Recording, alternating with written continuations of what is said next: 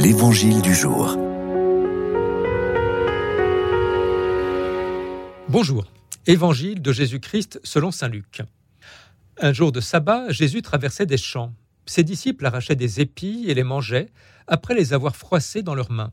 Quelques pharisiens dirent alors Pourquoi faites-vous ce qui n'est pas permis le jour du sabbat? Jésus leur répondit N'avez-vous pas lu ce que fit David un jour qu'il eut faim, lui-même et ceux qui l'accompagnaient Il entra dans la maison de Dieu, prit les pains de l'offrande, en mangea, et en donna à ceux qui l'accompagnaient, alors que les prêtres seulement ont le droit d'en manger. Il leur disait encore Le Fils de l'homme est maître du sabbat.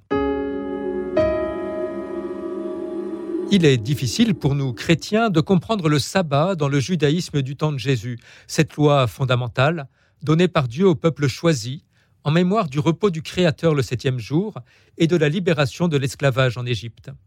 Les chrétiens, disciples de Jésus sans être membres du peuple juif, ne sont pas soumis à la loi du sabbat. Et si nos églises ont des règles et des lois, elles ne sont pas fondées sur les mêmes raisons. Je tente un parallèle du sabbat avec notre vie moderne. Comment gérons-nous notre temps? Avec quelle priorité? Est-ce que nous nous donnons des règles pour faire un bon usage du temps? On travaille, mais le travail peut être envahissant. On passe du temps devant la télévision ou sur Internet, et cela peut commencer tôt le matin jusqu'à tard le soir. On a des activités de sport et de loisirs qui peuvent prendre une place immense. On donne du temps à la prière, à la vie entre chrétiens, au service des pauvres. On garde du temps pour la famille, pour les amis. Est-ce qu'on garde du temps pour soi, du temps vide et gratuit, du temps qui ne rapporte rien? Jésus dit, le Fils de l'homme est maître du sabbat. Je traduis, le Fils de l'homme est maître du temps, de ses rythmes, de ses plannings. Jésus ne dit pas, moi, je suis maître du sabbat, mais le Fils de l'homme. À la suite de Jésus, chacun d'entre nous peut devenir Fils de l'homme s'il vit pleinement sa vocation d'être humain créé par Dieu.